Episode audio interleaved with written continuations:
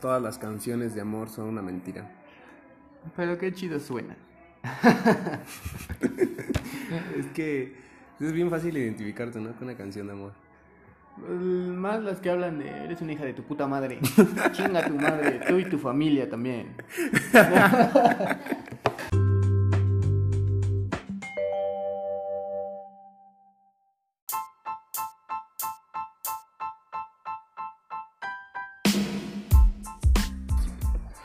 Buenas tardes, bienvenidos a... ¿Y cómo sabes que lo están escuchando en la tarde? Buenos días, noches, eh, decía mi exnovia. Feliz Hanukkah. feliz Hanukkah, feliz Halloween, feliz fin del mundo.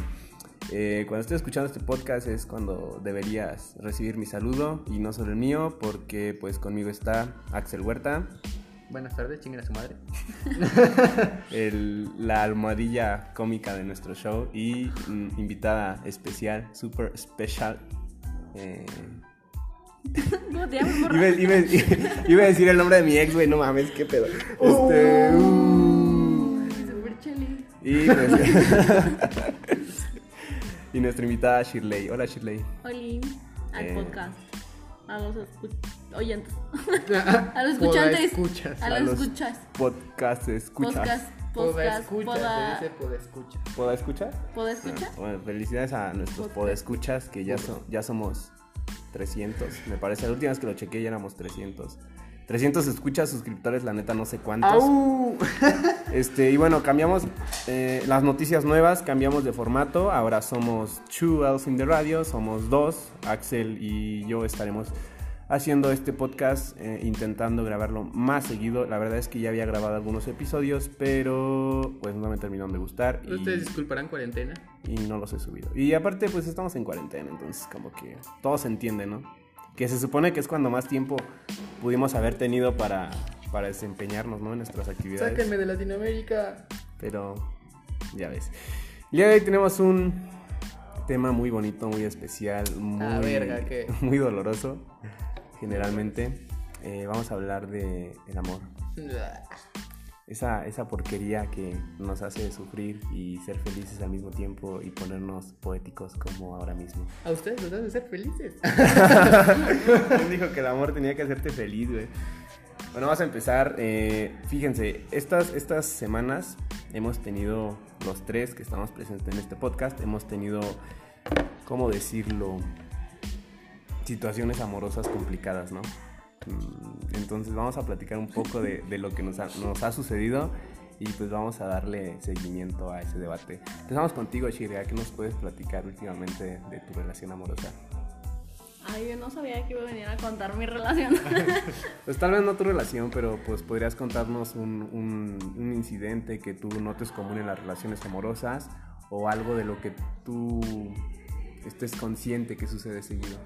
Se escuchan muchas risas porque pues, estamos grabando en un lugar público y ustedes disculparán. En un café porque somos únicos y diferentes. Bien hipsters. Nos gusta escuchar la lluvia, oler café y... Leer, libros, de Pablo Coelho. Qué asco. No sé por qué odian tanto los libros de Pablo Coelho. La verdad hay algunos que sí valen la pena. ¿Tú crees? ¿El alquimista? El alquimista es bonito. No sé, no, no me llama la atención. Hay uno que se llama La Bruja de Portobelo que está muy bueno. No he escuchado, he escuchado de él, pero no lo he leído. Pero sí me han dicho. Me gusta en especial la parte sexual. Para la parte sexual lee Julieta, eh. Lolita. Lolita. Saló. Bueno, ve la película de Saló. No sé si Saló sea un libro. A ti no te conviene leer Lolita porque. a ti no te conviene. Es una menor de edad. Bueno, amiga menor una de edad. Una bebecita bebelín. ok. Um, pues retomando el tema del podcast, este, pues básicamente creo que estas semanas, como ya mencionaste, pues todos hemos tenido incidentes amorosos y creo que al menos a mí me han caído el 20 de un chorro de cosas. La verdad es que digo, tengo 16 años y la verdad mi experiencia como que no es bastante ni muy amplia en el tema del amor. Y pues básicamente, no sé, muchas veces te das cuenta que el amor no únicamente es en plan lo que puedes ofrecer a nivel físico, a nivel verbal o no lo sé. Ah, creo que depende mucho ciertas acciones o cosas que en algún momento tengas que dejar de hacer por aquella persona. Y pues no sé, muchas veces creo que tenemos expectativas o esperamos más de ciertas personas y no sé si es bueno o malo hacerlo, pero creo que a veces no es adecuado ni sano. Yo tengo una opinión sobre eso. Creo que creo que realmente cuando te enamoras es cuando tienes expectativas sobre otra persona, ¿no? O sea, como que el amor es eso. Bueno, el enamoramiento es eso. Es más que nada tener expectativas de una persona y decir, ah, esa persona este, me gusta, me enamora, porque siento que allí yo estaría bien, ¿no? O sea, estaría sintiéndome me- correctamente, a gusto, este, querido, comprendido, etc. Creo que igual depende mucho del refuerzo psicológico que tengas con, con los demás y contigo mismo. Y de qué tan manipuladora sea tu pareja también. Bueno, es que eso, eso ya es entrando más dentro de, ya cuando es una relación más formal, ¿no? Y tóxica, es de lo que les vengo a hablar yo. Eh, aquí somos como un bando. Shirga, bueno, Shirley es el bando de, del amor bonito, de- del querer de manita sudada. Axel, Axel es de, del amor tóxico y yo soy de el amor que enaltece todo.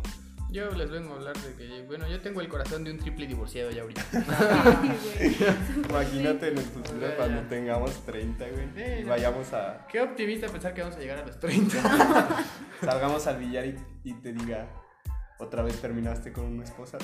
Otra vez te divorciaste.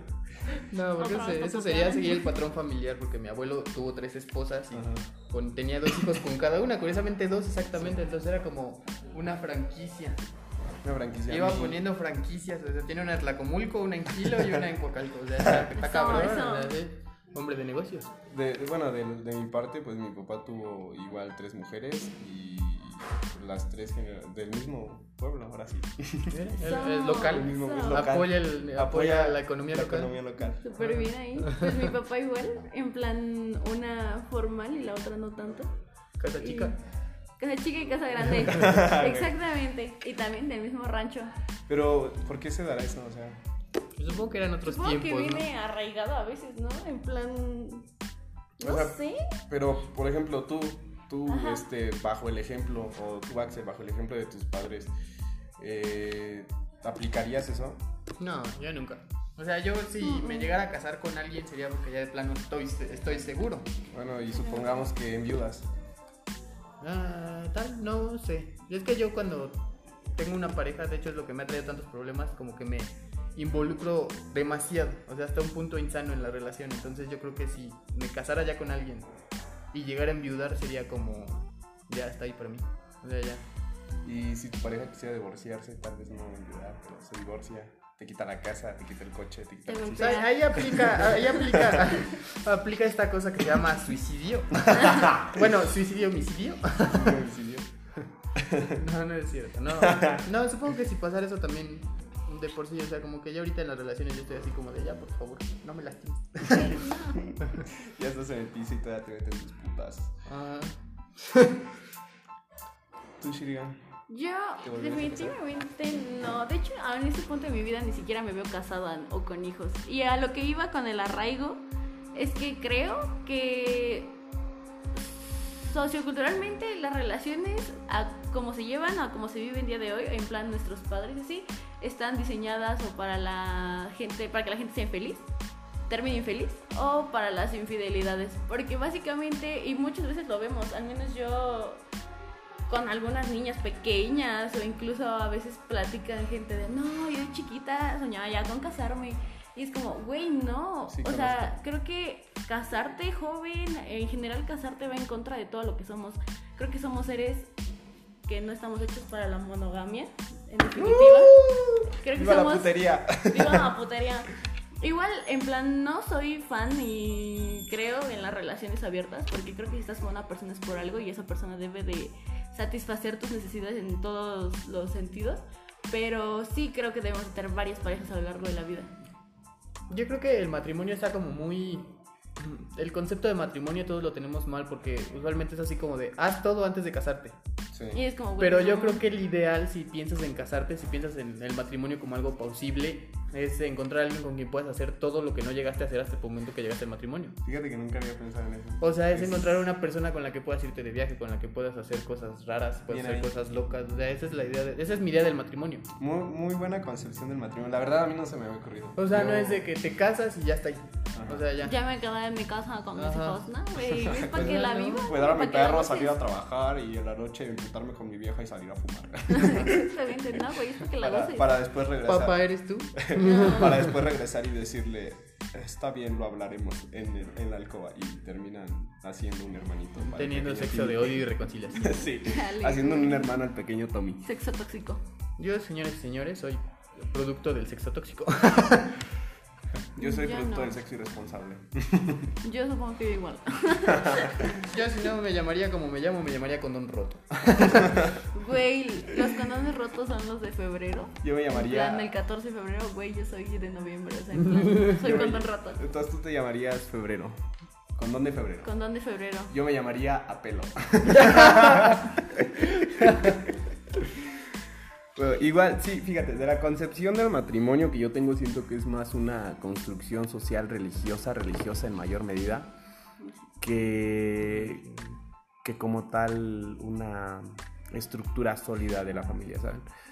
Hay familias que son, eh, ¿cómo decirlo?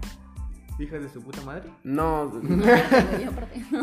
Ah, tiene un nombre, todo esto tiene un nombre, pero la verdad no me acuerdo, pero llamémosla. La familia tradicional, esa todas la conocemos, y la familia, pues, no tradicional, eh, o la familia... Cabe mencionar que la tradicional la conocemos de dicho, nada más. Sí, sí, sí, eso sí. Pero la- el otro tipo de familia donde se junta, no sé, la madrastra, el, el padrastro, la hermanastra, ese, ese tipo de familia, siento que también funciona y también disfunciona en algunos casos. O sea, ¿Has visto Drake y Josh? Mm, Puede ser, estilo Drake y Josh, pero pues sin los millones y sin las cámaras, ¿no? Obvio. sí. Este, no, o sea, pero in- independientemente, creo que, que eso de, de la concepción del matrimonio a hacerlo funcional, generalmente la mayoría de familias que viven en México, me atrevería a decir, son familias disfuncionales. Eh, pero la- las, las familias que no son tradicionales también suelen ser disfuncionales y creo que incluso menos, ¿no? Es que yo creo que no, no, no interfiere el hecho de si son tradicionales o no. Porque, por ejemplo, yo vengo de una familia de padre soltero. O sea, Ajá. literalmente yo mi infancia la pasé con mi papá nada más. Y mi papá, pues obviamente tuvo que poner los pantaloncitos y ser responsable de un niño a los 19 años completamente solo. Sus pantalones de cholo. Y yo creo que lo más disfuncional de mi familia no proviene de mi familia nuclear, o sea, de mi papá y yo, Ujú. sino de lo que nos rodeaba. O sea, abuelos, tíos, todo eso era lo realmente tóxico en mi familia. Entonces yo creo, y he visto muchas familias igual de padres solteros que lo tóxico proviene justamente del padre o así. Mm, Entonces yo creo que no tiene nada que ver la forma de la familia, sino más bien... Bueno, es que no es la forma de la familia en la que tú creces, o sea, tu papá, tu mamá, los que tienes cerca, sino de lo que rodea. O sea, en realidad ya el como el concepto de toda tu familia. Toda, toda, toda. Ah, Ese es, ese es el punto. Mira, eh, te, lo, te lo pongo así. Me refiero a... Saqué el tipo de familia porque eh, yo no creo en el matrimonio. No creo que el matrimonio sea algo, eh, ¿cómo decirlo? Necesario. Y a esto me refiero con este tipo de familias que no son tradicionales, porque inclusive después de, no sé, algún- alguna persona en viuda o se separan y el, el vato no se vuelve a casar, o sea, de pendejo me lo va a casar. En cambio, pues sí se junta con otra persona. O sea, solo viven en concubinato, se dice. Ujú. Concubinato.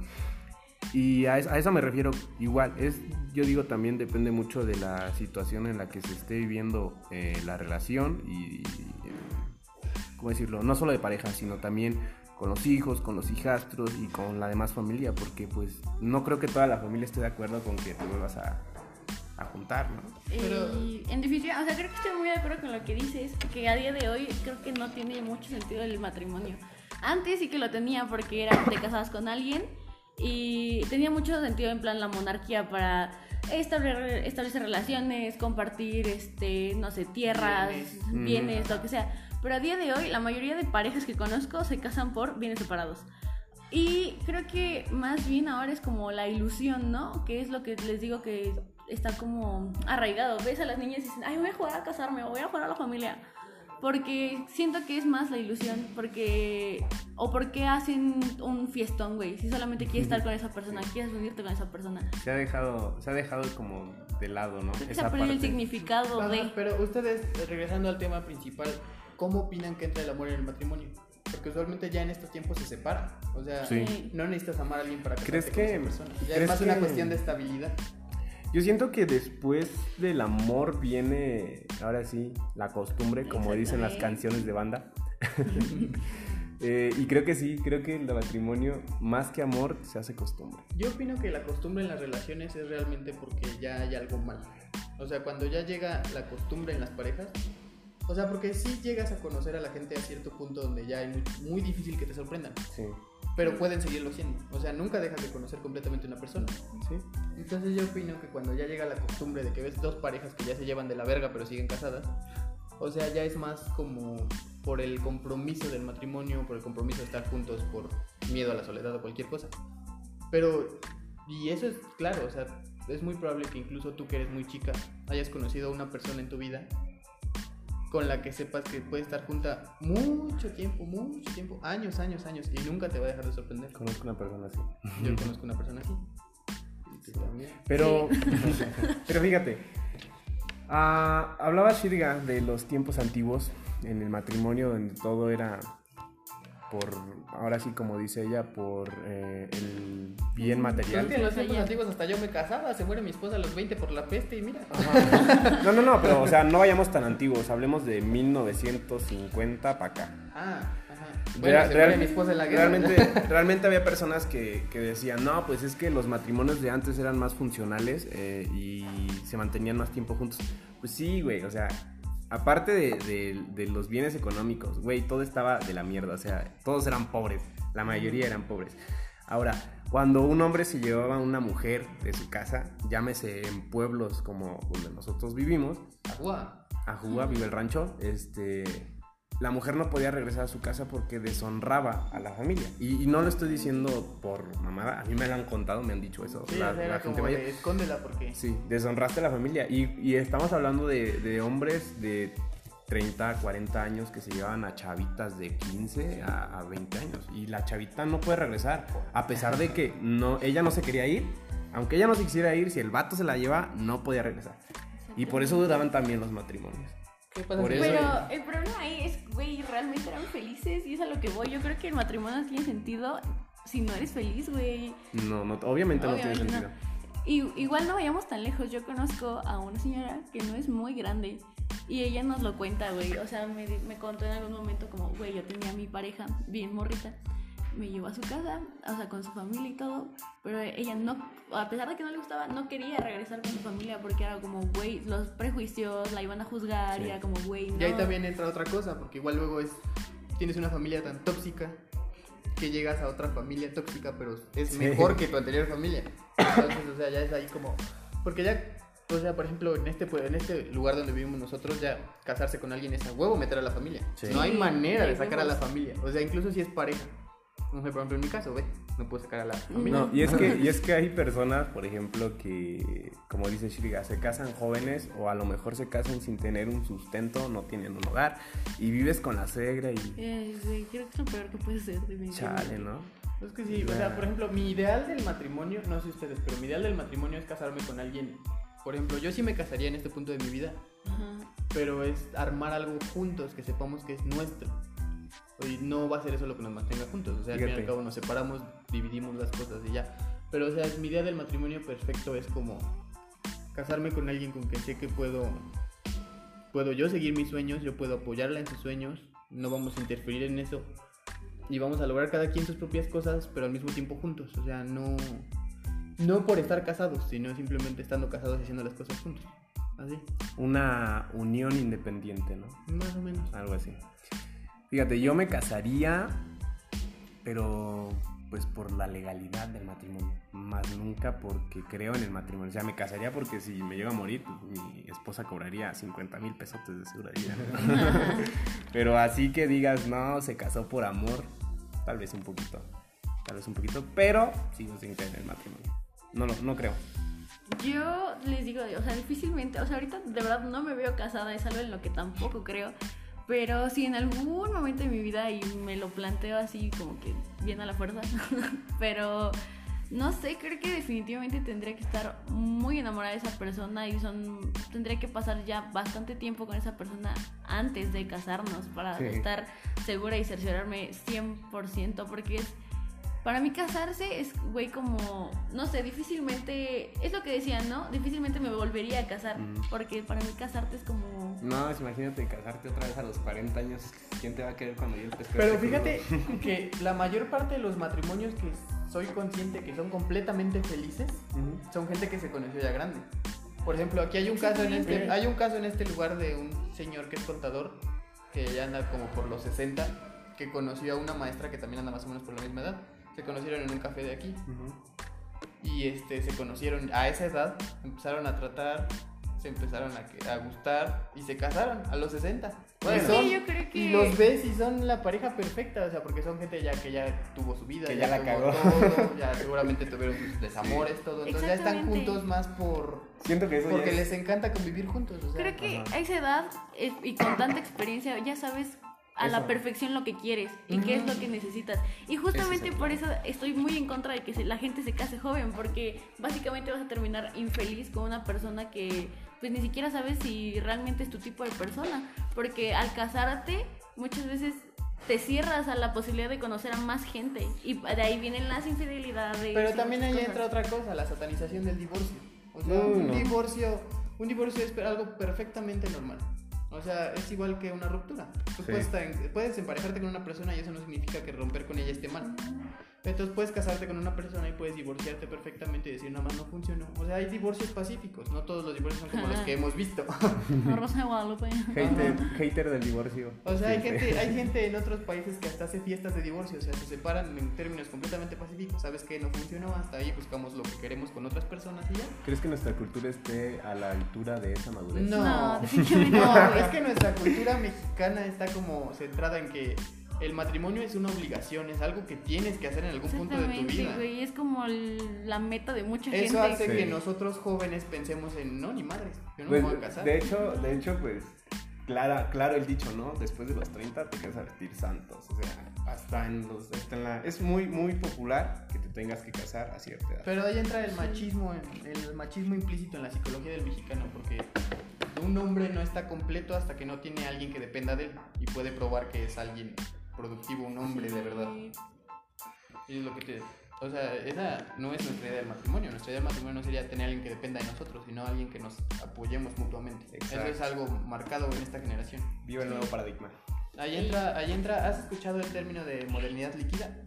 Mm. O sea, por ejemplo, nuestros abuelos hace 50 años se casaban y estaban con esa persona toda la vida. Encontraron un trabajo y duraron en ese trabajo 30 años hasta que se pensionaban. En cambio, en estos tiempos de modernidad líquida, es modernidad líquida porque es adaptable. Se adapta. O sea, todos nosotros ya hemos tenido varios trabajos, todos nosotros ya hemos tenido varias parejas. O sea, ahorita ya nada es estable. O sea, puedes encontrar a alguien, puedes encontrar un trabajo, puedes estar en algún lado. Incluso hay gente que estudia dos carreras, algo impensable hace años. Entonces ahorita estamos en la modernidad líquida. Cualquier cosa que quieras cambiar puedes cambiarla sin los tabús de la sociedad. Todo lo líquido es mejor, la neta. ¿Qué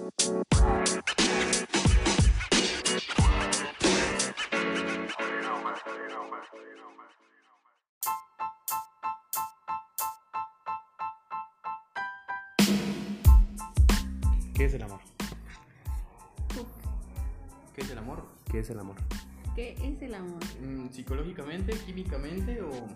En general, para ti, En ¿qué- general. para ti qué es? En general. O sea, en plan, dejando de lado la parte que ya. O podrías darme los tres conceptos. eh? Bueno, psicológicamente, mm, cuando tu cerebro secreta noradrenalina y dopamina, Eso es químicamente, ¿no? Sí. Químicamente, sí.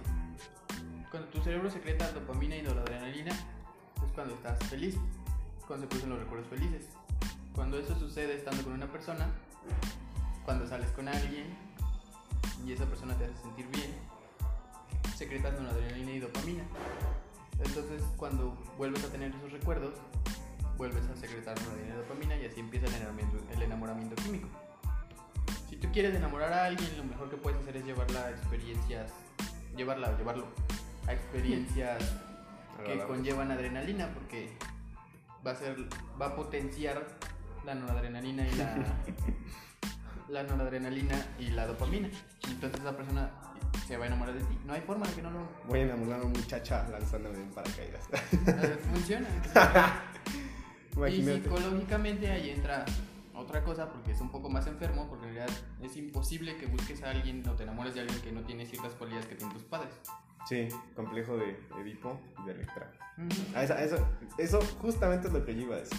Psicológicamente, generalmente estás eh, inducido por el complejo de Edipo y el complejo de. Y si tú piensas que eso no, no, te, no te calla a ti porque dices, no mames, mis novios no se parecen en nada a mis papás, Pues piénsalo bien. Piénsalo bien. ¿Piénsalo bien? Piénsalo bien. Reflexiónalo. Piénsalo bien, debe Al- de haber alguna conducta, algún comportamiento, algún rasgo físico, algún rasgo de personalidad que tus padres tienen totalmente. Nunca te enamoras de nadie que no te recuerde nada a tus padres. Nunca, nunca, nunca. Chiriguita, es el amor.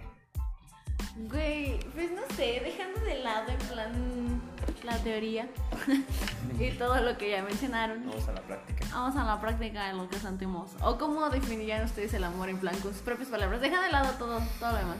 ¿Qué es el amor? Para mí el amor es mm, una contribución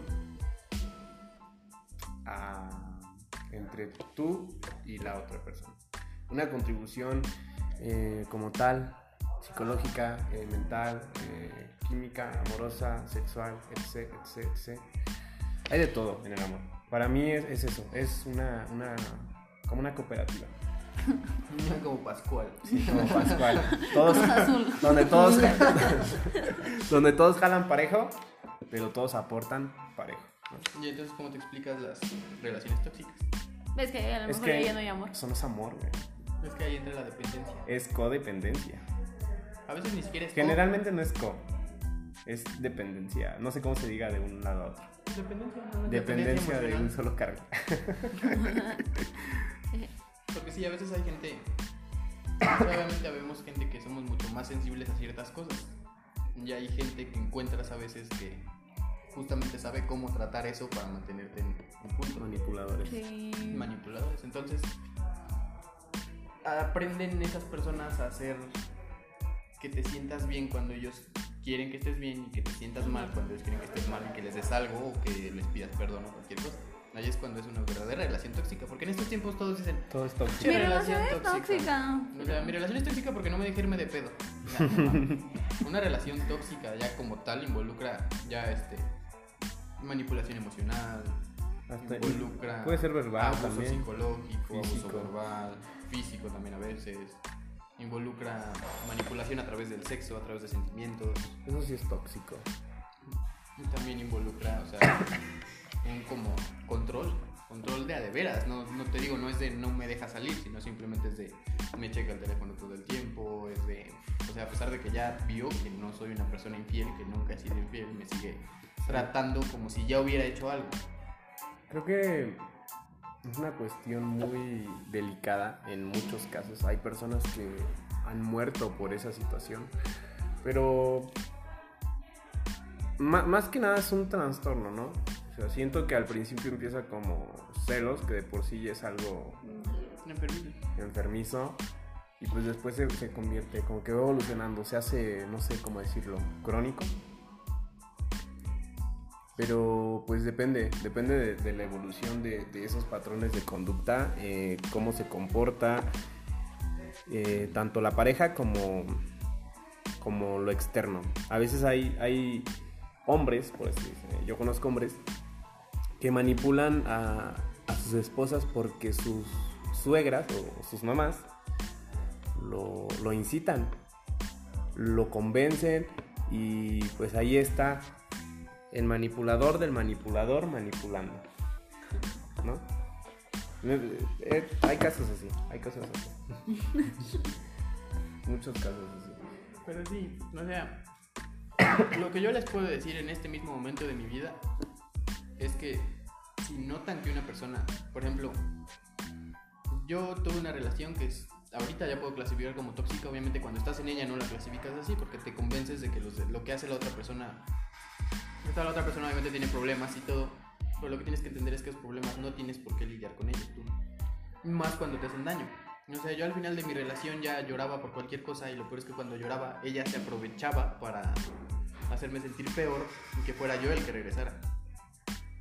O sea, cuando te checan el teléfono todo el tiempo, cuando te hacen sentir culpable por cosas que obviamente no tienen nada de malo, cuando te hacen, cuando conocen tus debilidades emocionales, Pero- porque obviamente todos tenemos traumas, tenemos ciertas cosas.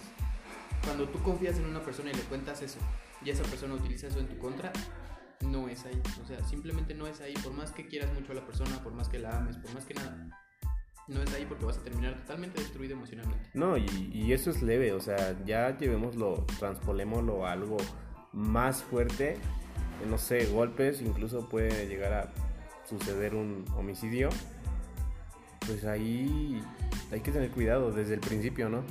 Tú lo dices muy bien, casi es imperceptible o generalmente no te das cuenta eh, de lo que está sucediendo. ¿Por qué? Eh, no sé. Tal vez ya desarrollaste una dependencia o tal vez de verdad estás enamorado o, o qué, otro, qué otra cosa podría ser. No tienen ni idea, la muchachos. Puede ser una idealización. Idealización. Ajá, O sea, ves, conoces a una persona, ves que es súper chida, ves que obviamente tiene problemas mentales, eso yo. te enamoras y luego sus propias conductas de riesgo y conductas autodestructivas terminan siendo tus propias conductas destructivas. Ese soy yo. Y a veces sin deberla ni temerla. O sea, no necesariamente tienes tú que también tener problemas para que la otra persona te cause daño. Eso sí. ¿Qué pasa cuando quieres arreglar los problemas de la otra persona eh, y te esfuerzas lo máximo pero no puedes? Creo que muchas veces terminas muy ahogado, ¿no? Dices, güey, tengo mis pedos y también estoy arreglando los tuyos, bien, cabrón, no. Imagínate vas como Santa Claus con tu bolsa de De hecho, chingaderas. hay muchas veces, y digo, igual no tengo muchísima experiencia, pero pues igual no son problemas como en plan que pueden llegar a ser tóxicos dentro de la relación. Pero sí hay veces en que, no sé, tienes como, al menos a mí me pasa, que me cuentan cualquier cosa y ya llego a sentir la necesidad de yo buscar una solución. Y hay un punto en el que digo, cuando llego al... me estreso, incluso me pongo mal por problemas que son ajenos a mí.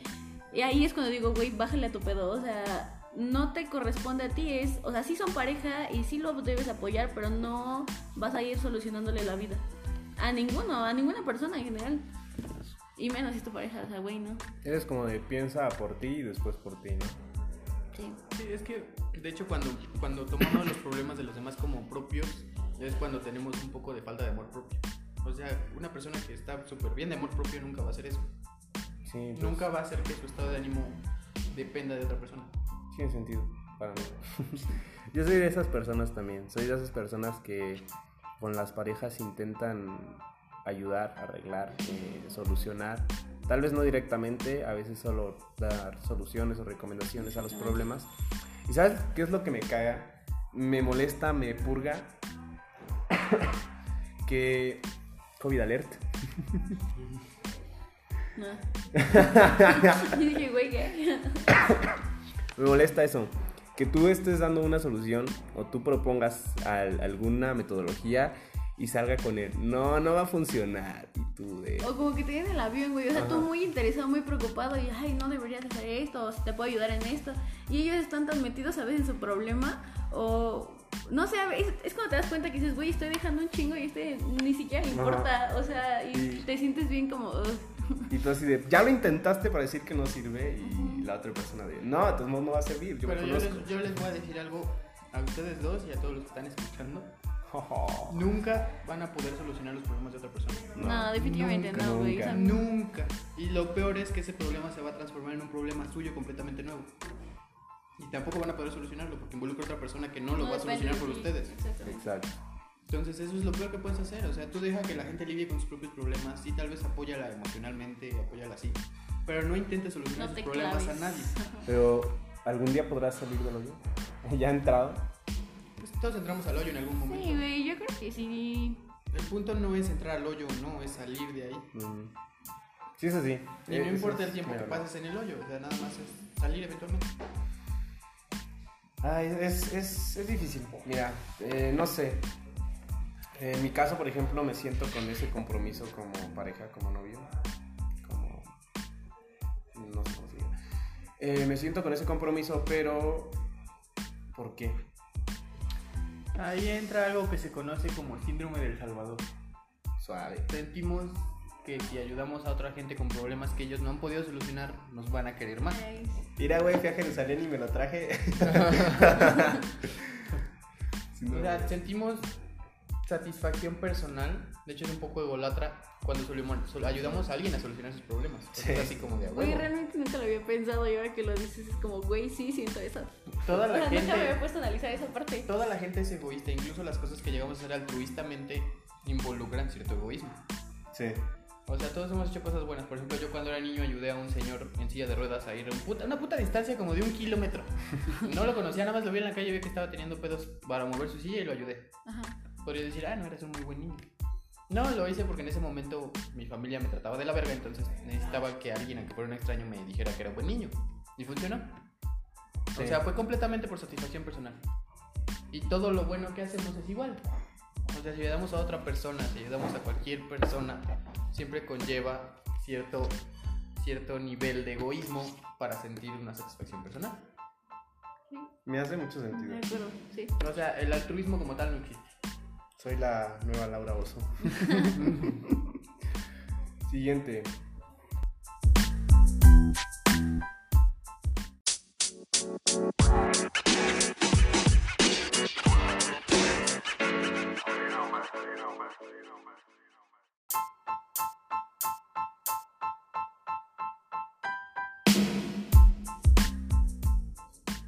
Continuamos. Eh, nuestra compañera, compañera, este, tuvo que marcharse a otros rumbos, pero pues nosotros seguimos para darle término a este episodio. ¿Cómo ves? Yo opino que está bien. La pregunta que queda plantearnos después de los temas que hemos tocado es, ¿Qué pasa cuando pones a tu pareja en prioridad ante todo lo demás? Incluso ante ti mismo, porque es un lugar donde todos hemos estado. Sí. Sí, yo soy ese tipo de persona. Yo también. Fíjate. mm, perdón, perdón. Sí. Bueno, fíjate. Yo soy esa persona que se. Ahora sí se enamora. eh, llega a, a tener una relación. Cuando está en una relación, enaltece mucho esa relación. ¿En qué sentido? Soy ese, ese vato que no le falta el respeto, que se siente mal si llega a ofender, eh, llámese verbalmente, que nunca lo hago, o llámese este, por alguna actitud. Siempre que, siempre que tomo una actitud y la riego, cuando me doy cuenta lo arreglo y trato de darle solución. Tal vez no, no, no hablándolo o no directamente, pero sí con las acciones, ¿no? Soy de enaltecer mucho a, a mi pareja, de, de siempre estarla eh, apoyando, de siempre tenerla pues por encima de muchas cosas. ¿Tú qué preferirías, amigos o pareja? Mm, En mi historia personal casi siempre he elegido amigo, eh, pareja sobre amigos, pero apenas ahorita después de ciertas experiencias negativas que he tenido con eso, me doy cuenta que en realidad tienes que escoger amigos sobre pareja, porque una relación de amigos es muy parecida a una relación romántica incluso, Sí. porque tú conoces a una persona, te vuelves tu amigo, empiezan a tener más cercanía, usualmente con los amigos eres más exigente que con la pareja. De, de hecho, Entonces sí. es más probable que tus amigos sean más parecidos a ti o estén más en, En sincronía, ¿no? en Contigo. sincronía contigo. y así. Sí, porque realmente cuando haces un amigo, pues te fijas en, en qué cosas tienen en común, en qué cosas pueden compartirse mutuamente, pero generalmente siempre va, siempre va al, al punto. O sea, una, una pareja yo siento que es más la búsqueda de algo complementario, eh, independientemente de lo de Edipo y Electra, pero un amigo es algo más, este, ¿cómo decirlo? No complementario, sin embargo, es, es más similar a, lo tuyo. Buscas personas con similitudes a ti y con una pareja a veces es contrariamente todo, eh, tanto psicológicamente, tanto en tus acciones, en tu trabajo, etc., etc., en cómo te desenvuelves. Eh, y es muy diferente a, a ti y, si- y estás ahí por algo, ¿no? Entonces es el mismo tema que venimos manejando desde hace siglos, siglos de los opuestos se atraen o de Ajá. busca a alguien que sea parecido a ti. o sea, Perfecto. de verdad, yo creo que eso tienes que dejarlo en segundo lugar. Porque hay una, por ejemplo, la frase esta de, de 500 días sin ella, Ujú. donde dice este, que a alguien le guste la misma basura que tú no quiere decir que sea tu alma gemela. No sé si. Fíjate, apenas yo estaba viendo en Instagram el. unas historias. Fue hace como que un mes, dos meses. Estaba viendo en Instagram las historias de una chica que se llama Daniela. Ella es vocalista de una banda, pues, relativamente popular. Es muy buena. Se llama Seville, la banda. Busquen en Insta, Daniela, te estoy dando promo. Y no, no estoy cobrando por ello. Pero bueno, en general su música es, es pop, es más o menos, me gusta más o menos, ¿no? Pero el punto es que ella está muy metida en eso de las almas gemelas, las almas eh, contrarias, no, la verdad no recuerdo cómo se diga. Pero establece tres tipos de alma. Tu alma gemela que es como tú, pero no te aporta nada y, no es la- el alma gemela con la que te debes quedar. Un alma que es eh, diferente a ti, pero te ayuda a crecer y que esa, bueno, según esta teoría, que esa persona te sigue a través de todas tus vidas hasta que los dos estén como en sincronía. Ahí es cuando ya dejas de, de buscar al, al alma, al alma gemela, al alma contraria. Cuando ya estás en sincronía con esa persona que es eh, contrariamente todo a ti, pero toma vidas, o sea, dices años, meses, no, toma vidas, toma este, reencarnaciones y así. No soy mucho de creer en las vidas pasadas, pero me hace sentido y se, y se escucha, se escucha padre, se Entonces, escucha. que mira, bueno. ahí es, si entramos en todos esos temas de la reencarnación, de todo eso, entonces es, entra incluso como justificación, ¿no? Podemos no hacer las cosas bien en esta vida porque en la siguiente podemos corregirlas. Ujú. Pero incluso mucha gente cuando me pregunta, es que cómo sé que ella es el amor de mi vida o que él es el amor de mi vida. Lo que yo les digo es, usualmente no te das cuenta de que alguien fue el amor de tu vida hasta que la relación termina. Exacto. Entonces yo digo, decide tú mismo si esa persona es el amor de tu vida o no y compórtate conforme a eso. Después O te sea, das como- cuenta, ¿no? Es como vivir en pasado. Más bien como vivir, como ver a futuro. O sea, no esperar a que la otra persona te confirme que es el amor de tu vida o que fue tu alma gemela o todo ese tipo de cosas. Sino simplemente, si alguien te gusta mucho, compórtate como si fuera esa persona el amor de tu vida. Sí. Y no te voy a decir que va a salir bien siempre, no te voy a decir que siempre la otra persona va a merecer ese comportamiento, pero lo vale. O sea, vale que... Pues el momento lo vale, ¿no? Hoy estamos aquí, mañana quién sabe. Aparte, si vas a entrar en una relación, no tiene sentido que entres en una relación si planeas no, no involucrarte. En ese sentido, no entres en una relación. O sea, involúcrate en tu relación, sea el contexto que sea, vaya a acabar como termine. Y al final de cuentas te vas a quedar con la satisfacción de saber que a esa persona tú le diste todo lo que podías dar. O lo, más bien lo que estuviste dispuesto a dar, lo que entraba en tus capacidades dar. Y al final de cuentas, termine como termine, vas a estar bien contigo mismo. ¿Para qué entras al, al equipo si vas a banquear, no? Ah, e incluso si no, incluso puede que exista la posibilidad de que no termine. Fíjate. Obviamente todo lo que empieza acaba. Eh, ya sea por azar del destino, por decisión propia, eh, incluso puede ser hasta la muerte, como dicen los votos matrimoniales. Pero, eh, ¿te imaginas, te imaginas seguir o estar la mayor parte de tu relación enalteciendo a esa persona sabiendo que no es eh, la, la mejor persona del mundo o realmente te queda de ver muchas cosas en cuanto a lo sentimental y en cuanto a lo emocional? Es que si no vas a tratar a la persona con la que te metas en una pareja como si fuera lo mejor del mundo, o sea, obviamente, si buscas en realidad, si buscas literalmente tu búsqueda es encontrar a la mejor persona del mundo, mejor quédate soltero porque no la vas a encontrar. Sí. Todas las sí. personas tienen fallas, algunas más que otras, todas las personas tienen problemas mentales porque esta generación casi todos tenemos algún tipo de problema mental o de salud mental. Y, y tal vez no es necesario ni que lo diagnostiquen, ¿eh? O sea, es... En mayor, o- en mayor medida o en menor medida, todos tenemos un poco de, de desorden en nuestra cabeza, ¿no? Pero si pueden ir a, a diagnosticarse, mejor háganlo porque Sí, es, apoyen la, es lo que se apoya mu- mucho últimamente en, en nuestra generación, en una generación pasada, eh, la salud mental, que antes pues no se tomaba muy en serio, pero ahora es, es muy, muy, muy importante, la El- verdad. El, típico que te dicen los señores grandes, te dicen, yo nunca fui a terapia y mira, me estoy bien. Dicen, no, sí, estás súper bien, engañas a tu mujer, golpeas a tu mujer, no cuidas a tus hijos, eres alcohólico. Miles de cosas, ¿no? Que obviamente podrían haberse arreglado o disminuido con terapia. Puede ser, puede ser. La verdad nunca se sabe. Mira, si... Bueno, aquí, aquí se cambia un poco el tema, pero pues si vas a terapia es para, para mejorar y para abrir tu mente a esos panoramas. O sea, no, de nada sirve que vas a terapia si vas a seguir con, con la pinche espina que traes o con el problema cargando, ¿no? Entonces mejor te ahorras tus, no sé, 200 pesos por consulta y le sigues a tu vida hasta como la has llevado. Si así te sientes bien, adelante. Nada más cerrando, cerrando este tema para regresar al principal. Si pueden ir a terapia, vayan, pero estén realmente dispuestos a ir a terapia. Nunca se van a arrepentir de ir a terapia, pero si ustedes no están dispuestos o si no creen siquiera en la psicología o si no creen nada, mejor no vayan. Sí Es, ayuda. como- es donde entra el chiste de cuántos psicólogos se necesitan para cambiar un bombillo. Uno, pero... El, bombillo tiene que necesitar, tiene que querer cambiar. Iba a decir uno, pero te toma como 10 sesiones.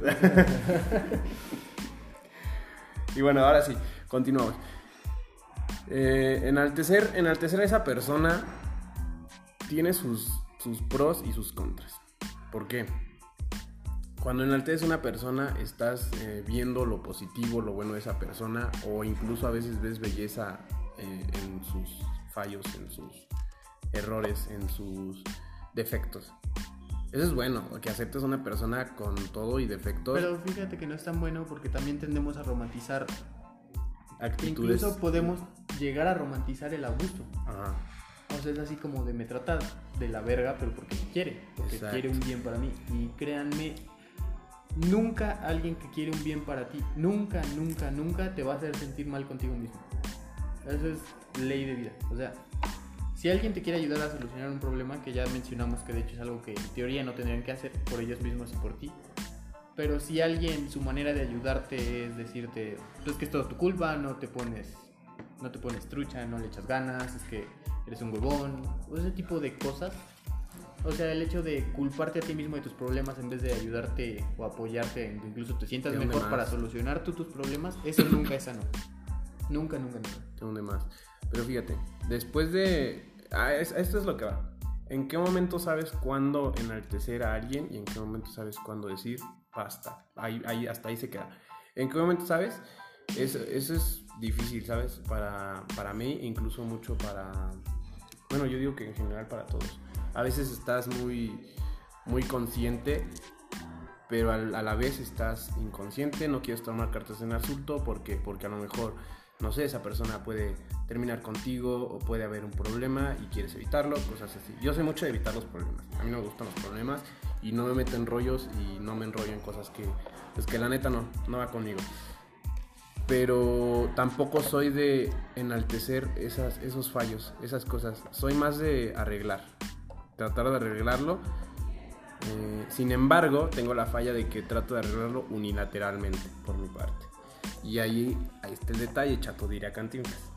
Siempre, siempre hablen las cosas con su pareja. Si sienten que algo no está bien, incluso por más tonto que les parezca.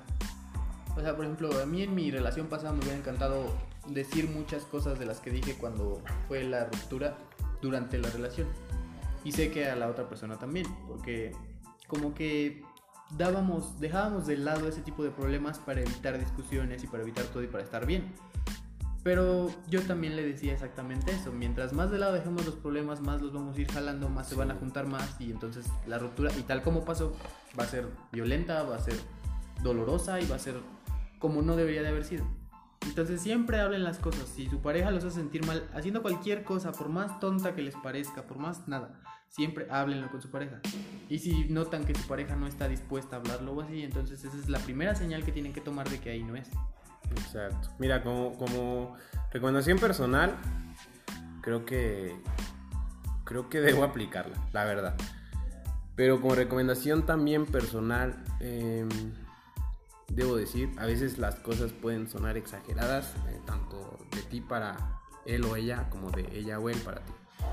Pero el punto no está en ver qué tan exagerado, si está delirando, si, si tiene eh, eh, un rollo completísimo en su cabeza que pues no te parece interesante, no te parece relevante. De todos modos, intenta tratarlo, ¿sabes? Yo, yo he terminado relaciones muy buenas, a mi, a mi gusto muy buenas, por eso. Por eso, justo por eso. Pero te digo, es, es, es cuestión de, de cambio. Si, ahora sí, si tú quieres cambiar, pues vas a cambiar. Y si tu, si tu pareja eh, percibe tu cambio, pues tal vez igual cambia, ¿no? Sí, pero también, eh, por favor, por favor, por favor, por favor, aprendan a identificar la verdadera toxicidad. O sea, en realidad se van a evitar muchos problemas a ustedes, se van a evitar muchos problemas e incluso a terceros, van a evitar pro- problemas incluso para su misma pareja. O sea, porque no siempre el amor es mantenerse ahí sin importar qué. A veces incluso el amor también es saber dónde debe terminarse algo para que los dos salgan lo menos heridos posibles. ¿Y qué onda con esas personas que, que por ejemplo, terminan la relación y, y se empieza a portar de una manera nefasta contigo a pesar de que tú pues ya estás en stand-by de, o está bien, ya terminamos, y tú en tu rollo, pero ella o él está jode y jode y jode y llega un punto en el que te hace daño de, de muchas formas, ¿no? ¿Qué, o sea, ¿qué, ¿qué onda? Pues es muy difícil, tanto relaciones familiares, relaciones de pareja, relaciones de amigos, identificar los comportamientos tóxicos que pueden, o sea, que son como banderas rojas que te avisan que va a acabar muy mal. Porque cuando es un amigo, es una pareja, es un familiar, tendemos a ignorar los defectos en pos del bien de la relación. Pero eso es lo peor que puedes hacer para ti mismo. O sea, ya alejándonos del tema de pareja, alejándonos del tema del amor, bueno, centrándonos más bien en el amor propio, lo que es bueno para ustedes es aprender a identificarlo y por más que yo les diga ciertas cosas que pueden parecer tóxicas, incluso muchos de ustedes podrían decir, bueno, en mi pareja actual eso está pasando. No le van a hacer caso, porque a mí me pasó, a mí muchas veces me dijeron, eso no está bien. Y yo decía, no. pues es Yo lo hice, yo lo dije. Ajá, o sea, entonces nunca vas a. Muchas cosas vas a tener que aprenderlas por ti mismo y van a doler un putero, van a ser muy caóticas porque el amor puede ser súper caótico. Te vas a encontrar en situaciones en las que nunca ni siquiera imaginaste, por más imaginativo que seas, nunca imaginaste. Pero simplemente aprendan a hablar las cosas. O sea, incluso si terminan con alguien, la manera de terminar con alguien es decirle, sabes que no eres tú, soy yo, o ese tipo de cosas. Sean claros, o sea, que la otra persona entienda qué es lo que hizo mal para que tal vez incluso si regresan o si en su próxima relación le vaya bien, porque no le deseamos el mal a nadie que hayamos amado. Por más que nos joda la vida completamente en un solo fin de semana. Eso es muy cierto. no solo fin de semana. Entonces, Referencia bien, bien, bien puesta. Entonces no, no tenemos, no nos sirve de nada guardar rencores, no nos sirve nada, pero sean muy claros de por qué están terminando una relación. Ahí, ahí hay un punto importante, la comunicación, ¿sabes? Ujú. Es, es, es bien importante la comunicación de pareja. Yo no soy eh, psicólogo de ninguna forma, ni psicólogo de pareja, ni nada, pero siento que eso es bien importante. ¿No te ha pasado que, por ejemplo, estás con tu chica eh, y, y tienes que adivinar lo que ella necesita, lo que ella quiere y tú así como de... ¿qué? Y luego se Y después se enoja y te recrimina y, y- y- y, pues esto es lo que quería y no lo hiciste. Y o sea, yo cómo lo vas a ver, no soy adivino, ¿sabes? O sea, sí. O sea, soy tu pareja, pero no soy adivino y te quiero mucho y nos conocemos muy bien, pero sigo sin ser adivino. O sea, a pesar de que te conozca, yo no puedo descifrarlo. Y luego cuando se enojan o, o hay problemas y dicen, ¿qué tienes? Pues no, no tengo nada. O sea, tienes algo, por algo estás así. No, no, que no tengo nada. Y tú así como de, chi. No hagan eso, ahora, mujeres, ahora, por ¿cómo le favor. hago? No hagan eso. Ni hombres ni mujeres. O sea, es, es, yo lo he visto más en mujeres, pero en hombres también pasa. Sí, sí o, pasa. o el rollo de que. De. Ah, se me fue, se me fue la onda. Bueno, lo que yo iba, lo que yo iba a decir justamente sobre eso es, por ejemplo, mi, mi expareja me, me recriminaba en ciertas situaciones, me decía, es que yo quería que tú actuaras así, pero no lo hiciste. Entonces yo le decía, ¿cómo iba a adivinar que querías eso? O sea, no es que no me nazca hacer cosas buenas por ti, simplemente yo no, por más que te conozca, no voy a saber qué es lo que exactamente necesitas en cierto momento. Exacto. Entonces necesito que me lo digas, y no está mal que me lo digas, no habla mal sobre la relación, al contrario. O sea, la comunicación es primordial. Sí, es, es bien importante. Y ese tema casi se nos va. Casi se nos va. ¿eh? Ahorita que, que me cayó el 20 dije, no, tenemos que hablar de esto. Y sí, pues es- así como nosotros alegamos tanto y hablamos tanto de tantas cosas, eh, no solo en este podcast, sino como en nuestra vida cotidiana, somos, eh, realmente él y yo, Axel y yo somos muy unidos y nos platicamos muchas cosas. Y esa comunicación es buena, o yo lo siento como. Ten- tenemos buena relación, buena comunicación. Así como te llevas con tus amigos y te comunicas con tus amigos, pues sería bueno que te comunicaras con tu pareja. Yo creo que la clave de una buena pareja es que sea tu amiga y tu pareja, o tu amigo y tu pareja. O sea que no se descarten comportamientos amistosos por el simple hecho de estar en una pareja, por Sí. sentir que es más formal el ser más serios. O sea, no, o sea, en realidad el amor es un desmadre.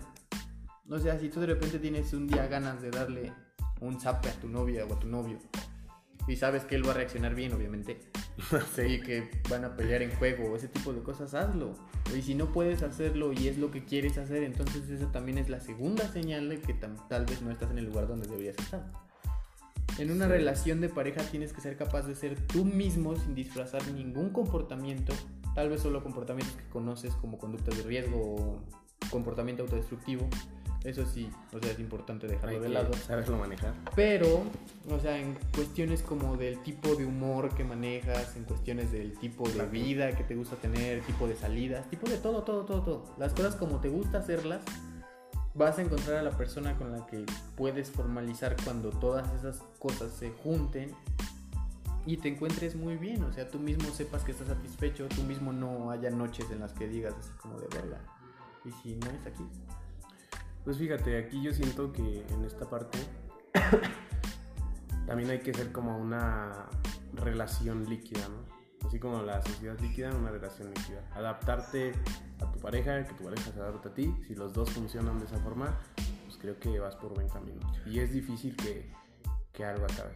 Pero si, si hay discrepancias en eso, pues tal vez no, tampoco es como de, ah, ya, córtalo de tajo. Tal vez tiene solución y hay que hay que hablarlo. hay que hablarlo, hay que, estar, hay que estar seguro de lo que está pasando. Porque si no, pues tal vez nosotros estemos equivocados y toda la vaina. Pero pues yo pienso que si no se trata eso, el, el- el problema es para, para la persona que está en la pareja, Ujú. o en la relación. Es que todos vivimos con la bandera de buscar nuestra media naranja, nuestra alma gemela, el amor de nuestra vida. Todo lo que te vende Ah, el y el por ejemplo, capitalismo. mi filosofía favorita en lo personal es el absurdismo. Ujú. El absurdismo que dice, dice que, primera dice que tú puedes trabajar un chingo para algo y eso no te asegura que vas a tener satisfacción o que vas a tener un resultado claro.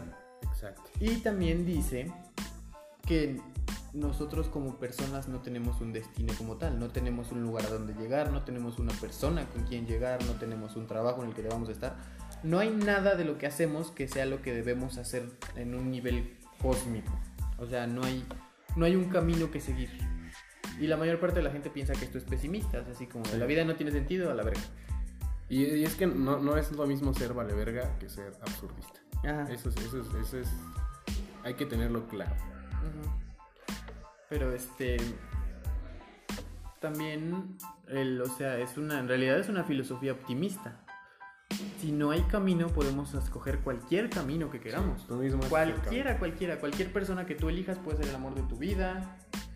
Cualquier lugar que tú decidas donde quieres vivir es el lugar donde tienes que vivir. Entonces ahí yo opino que esa filosofía es muy congruente porque en realidad siempre hacemos cosas y nunca llegamos a un fin claro.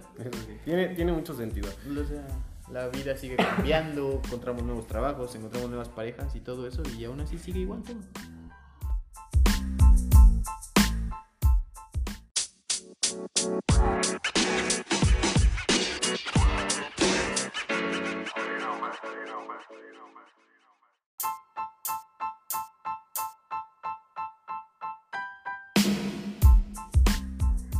Y bueno, Axel, ¿qué, qué nos llevamos de este episodio? Nos llevamos muchas risas. Sí. no, nos llevamos la idea, o sea, esperamos que algo de lo que les hayamos dicho, obviamente como ya había dicho Mario, no, no les vamos a manejar la idea de que somos los más conocedores del amor ni nada. Simplemente yo por mi parte sé que he leído mucho sobre eso y he buscado muchas explicaciones y he buscado un chingo de cosas y he vivido muchas cosas que han, se han involucrado con el amor. Y la verdad ahorita en este punto de mi vida estoy un poco jodido exactamente por el amor. Pero aún así eso no hace que deje de creer. Entonces, por ejemplo, resumiendo los consejos que les puedo dar es aprendan a identificar las conductas tóxicas de sus parejas. Aprendan a- Nunca se callen nada. O sea, si algo les molesta, díganlo. Y dejen de creer en el ideal del amor, porque cada quien crea su propia idea del amor. O sea, nosotros podemos estarle diciendo todo esto y ustedes van a decir, qué mamada, eso no es el amor. Sí, de hecho. Pero, o sea, tomen lo que les sirva de lo que dijimos. Vayan a terapia, por favor. y en- amen, amen sin miedo, o sea, Date. a pesar de que termine muy mal, a pesar de que termine muy bien, a pesar de que no termine hasta que alguno de los dos se muera, amen sin miedo. Comprométanse con las relaciones. Y comprometerse no es casarse, no es no es este Vivir en- juntarse, no es tener un hijo, no es nada de eso. Comprometerse con una relación es simplemente saber que estás dispuesto a hacer por la otra persona cosas que tal vez la otra persona no haría por ti. Mu- Muy bien bajado ese balón. Sí, entonces, ¿yo qué me llevo? Me llevo una ide- idealización del amor de que yo les estoy dando a ustedes. Eh, el amor es muy subjetivo, realmente es muy distinto para todos. Eh, hay muchos tipos de amor. Y bueno, todo lo que nosotros hemos platicado es nuestra idealización, nuestras ideas, nuestro pensar, pero pues siempre quedan las cartas sobre la mesa. De aquí se lleva a cada quien lo que quiere llevarse y pues el que no quiera llevarse nada, pues nada más déjanos tu suscribida, eso sí no lo queremos llevar. y, y pues nada, comparte este podcast con tus amigos, con tu familia. eh, nos Con tu terapeuta. Con tu terapeuta. Nos, nos ayudarías mucho. eh, pues más que nada a expresarnos, porque pues nosotros no, no percibimos dinero de esto y tampoco, en mi caso no lo planeo, pero es una buena forma de, expresarnos y de que ustedes eh, tengan ideas afines con nosotros, así que tienes algo que contarnos, puedes enviarnos un mensaje a Two Radio, página en Facebook, o directamente en Anchor FM. Y pues esto es todo. Hasta aquí quedó el podcast de hoy, más largo de lo habitual, eh, porque es un tema extenso. Y aparte venía un invitado. Y pues nada, aquí me despido. Eh, yo soy Bless de Elf in the Radio, mi compañero Axel Huerta, el otro elfo. y, y esperamos eh, que nos escuchen en próximas ocasiones. Gracias. Gracias.